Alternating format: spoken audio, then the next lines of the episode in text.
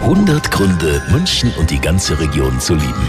Naja, in Sachen Wetter ein klares geht so. Das wird heute noch ziemlich hektisch, dazu kühl und nass und regnerisch.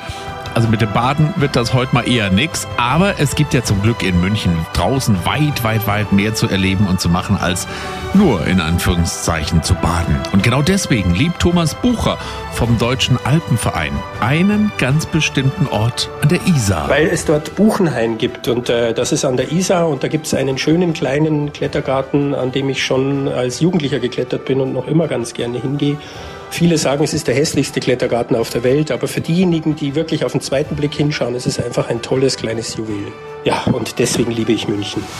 100 Gründe, München und die ganze Region zu lieben. Eine Liebeserklärung an die schönste Stadt und die schönste Region der Welt.